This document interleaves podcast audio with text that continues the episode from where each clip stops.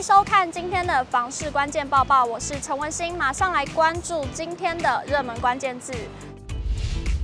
今天的热门关键字：住宅价格还有高房价。内政部发布了最新去年第四季住宅价格指数，马上来看最新的统计数据。全国住宅价格指数为一二七点五一，较第三季微幅上涨了百分之零点九四，为一零九年第三季以来季涨幅首次小于百分之一。在六都中，台北市下跌百分之零点四七，是一零九年第二季以来首见下跌，其余五都都上涨，趋势也明显收敛。内政部说明与建物交易量一并观察，一一年第四季全国建物买卖登记栋数七万四千一百七十栋，较一百一十年第四季九万九千三百一十五栋减少了约百分之二十五。整体市场交易呈现量缩价平情形，显示购物的民众心态转趋保守。对此，台经院产经资料库总监刘佩珍也提出了看法。去年我们可以看到，就是整体的市况在房市的部分，其实在上半年还是有一定的维持活络的一个态势。那但是在下半年，其实整个房市的一个景气的氛围，其实就开始已经慢慢的出现一个比较趋缓的态势。那一方面当然主要是说，呃，整个在这个科技业景气的一些反转，那可能促使包括的在台南市还有高雄市，哦，原先所炒作的一些半导体业的一个投资的题材，那开始慢慢有一些退去的一个状况。那第二个部分的话，就是来自于在呃央行，那去年三月份其实已经开始启动升息的一个循环。那总计其实去年也呃在整年当中也大概升息了四次哦，达到二点五码的一个动作。那所以对于在购屋族方面，其实房贷利率相对也都是有逐步上升的一个态势。那另外就是在呃国内的一个经济成长率，其实在去年度也有看到就是有逐步在趋缓。那所以在最终呢，其实并没有保三 percent，而是滑落到二点四五 percent。所以在这一方面，就是经济它的动能的一个减弱，那当然对于在房市呢相关的一些呃这个需求面，当然也会造成一些影响。那同时在资金面，其实慢慢也是有退潮的一个态势。那这个从 M1B 跟 M2 呢，几个月都有出现死亡交叉的一个状况，其实都可以看得出来，在整个去年的房市，它的所面临到的一个经营环境哦，确实跟先前二零二一年是有所不同。所以在整个房市的一个交易结构上，那当然也从二零二一年的价量齐扬的一个局面，那转变到去年已经开始有。一些分歧的状况。那去年虽然说价格其实并没有下跌，就全年度来看，但是在量能的部分，全年度已经有这个跌破三十二万件的一个关卡。那所以在这个状况的话，其实看得出来，就是全年度其实是比较明显有一个趋缓。那在去年第四季，呃，可能看到像部分的一些新市哦，它其实在呃这个价格的部分呢，我就单季。季跟季的表现已经开始有出现微幅的呃这个松动的一个状况，那这个也是比较反映到需求端的稍微已经开始有一些萎缩，那供给面呢就是有逐步的释出的一个状况，所以开始也反映到整个房市会开始面临到供需呢必须进行调整的一个状况。台北市的话，其实在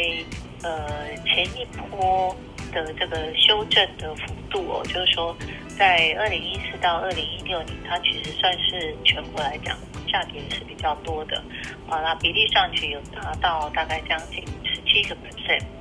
那在这一波的话，呃，像二零一七年，那么一直到二零二一年，也反观就是看得到台北市啊，其实它的一个涨幅就是并不大。那最主要是说在呃这一波的一个房市它的一个上涨。主要是来自于在主要是低总价还有低单价的一个部分，刚性需求所带来的一个支撑哦。所以在这一块的话，就是也比较反映它涨幅比较大的，会是在像新竹县市，那或者是在台南市跟高雄市的这一块。那在这一次呢，反而就是说在台北市呢，反而是率先有一点价格上的一些松动下跌。那一方面也是就是比较反映说，现阶段其实台北市啊房价其实还是比较居高不下，对商当然对于买气来讲是会有一些影响。那另一方面就是在豪宅的市场，它其实多少，因为在现阶段的一个交易的状况，它会对于所谓的一个经济。呃，它的一个变化，那以及在地缘政治上的一个敏感度都会比较高一点，所以豪宅市场的一个下跌，当然也会比较拖累整个台北市它的房价上的表现。所以我们会看到，在呃去年第四季，似乎在台北市的一个房价呢，稍微出现呃有一些微幅下跌的一个局面。今天的精选新闻，首先来看到新北市政府率先全国推出了老屋换居，让长辈可以借由计划入住社会住宅，并把老屋转租给符合资格的青年还有家庭，让幸福再延续。老屋换居协助六十五岁以上长者及身障市民换居到有电梯的社会住宅。原老旧公寓空出后，改交由新北住都中心以包租代管方式转租给青年与家庭，不仅让长辈免去爬公寓楼梯的困境之外，也提供低于市场行情的租金房屋，让有需要的青年与家庭入住。台南通勤月票三方案曝光，大台南公车无限搭二九九方案，可望在五月上路。台南市长黄伟哲十二号宣布，台南公车运输月票规划完成，大台南公车无限搭二九九方案可望在五月上路，同时加码推出公车加台铁无限搭三九九方案，及原大台南公车无限搭二九九方案，每月再加价一百元就能无限次搭乘境内台铁，让通勤族直呼这张票必买太划算。最后来看到三月消费者物价指数出炉，一起来看。行政院主计总处发布今年三月消费者物价指数年增率为百分之二点三五，主因休闲娱乐消费需求增加，提升娱乐服务费用价格，加以外食、水果、肉类、蛋类、房租、家庭用品及个人照顾服务价格上涨所致。虽然相较二月的百分之二点四三回落百分之零点零八，但仍连续二十个月超过两趴的通膨警戒线。其中十七项重要民生物资三月涨幅更达到了百分之六点一二。